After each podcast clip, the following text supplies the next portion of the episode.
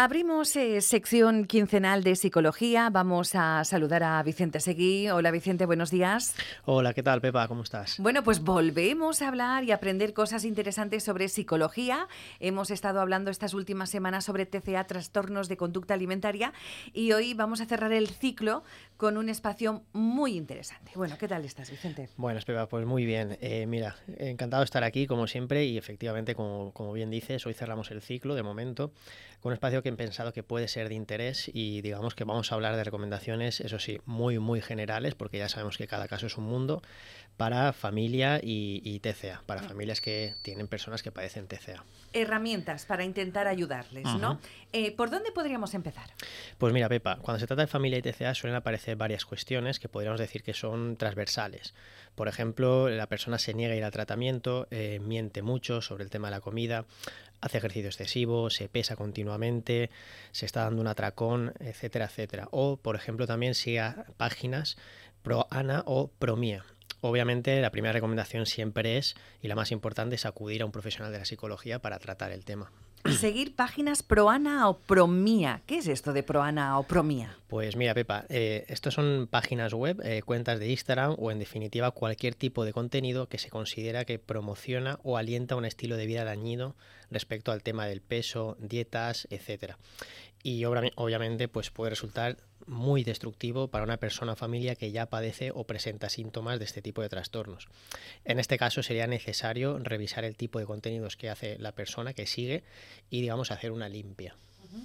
Hay que ir con mucho ojo, con mil ojos, podríamos decir, con estos temas de, Internet. Eh, ¿Qué más puedes decirnos sobre pautas para familia y trastornos de conducta alimentaria? Pues mira, por ejemplo, en fases tempranas eh, puede haber poca motivación al cambio y por tanto poca intención de acudir al tratamiento. Los adultos debemos intentar ser modelos en estos casos de cómo gestionar correctamente situaciones.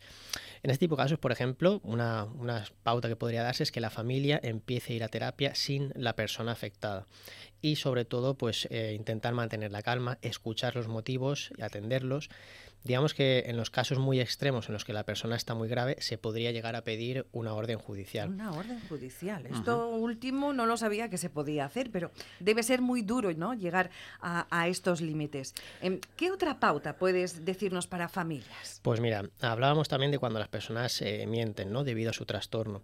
En este caso, la familia haría bien en transmitir que no se siente decepcionada o enfadada, sino que trata de aceptar la situación y entender bien el, el trastorno.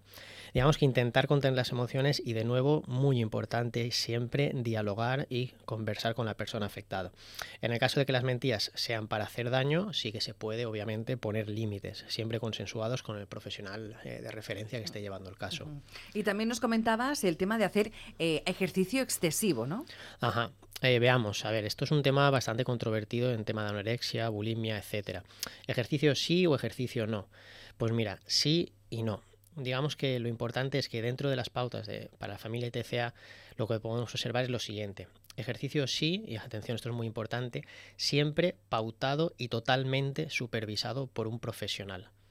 Eh, por favor, que nadie en este caso se haga eh, listo o juega a creer que sabe lo que hay que hacer y mucho menos ceder el control de este tema de hacer ejercicio a la persona afectada, porque en estos casos lo que suele aparecer es que cuando la persona afectada empieza a hacer ejercicio por su cuenta, lo utiliza como método de compensación. Lo hace mal, en exceso, de manera descontrolada y acaba convirtiéndose en un problema, digamos, añadido. Los estudios muestran que las personas que padecen anorexia, por ejemplo, necesitan hacer ejercicio adecuado a su nivel y esto solo puede hacer un profesional capacitado especializado, debido a que por cuestiones eh, nutricionales su, masa corporal y digamos su salud muscular podría verse afectada por el tema nutricional. Algún día quizás hablemos más en profundidad de esto. Es muy interesante. Bueno, ¿y dónde te podemos encontrar?